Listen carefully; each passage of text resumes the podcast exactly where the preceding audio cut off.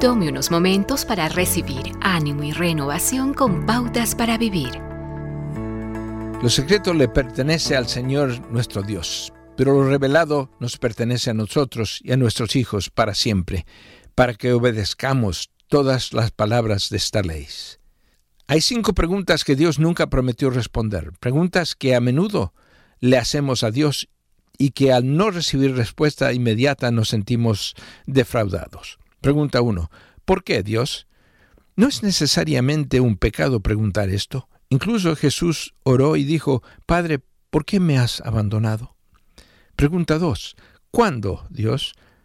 Siempre estamos interesados en el tiempo. Los discípulos le preguntaron a Jesús, ¿cuándo ascendería al cielo?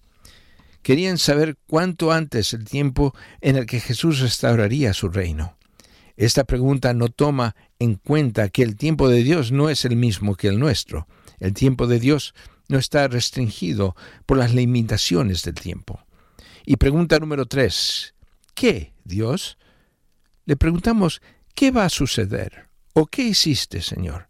Después de la resurrección de Jesús, a Pedro le preocupaba si Juan iba a sufrir persecución. Él preguntó, Señor, ¿qué hay de él? Jesús respondió, si quiero que Él permanezca vivo hasta que yo vuelva, ¿a ti qué? Tú sígueme, no más.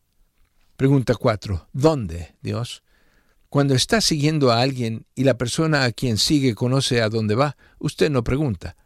¿Dónde? Usted lo sigue con fe. Cuando empieza a caminar por fe, Dios no envía una hoja de ruta para entrega especial.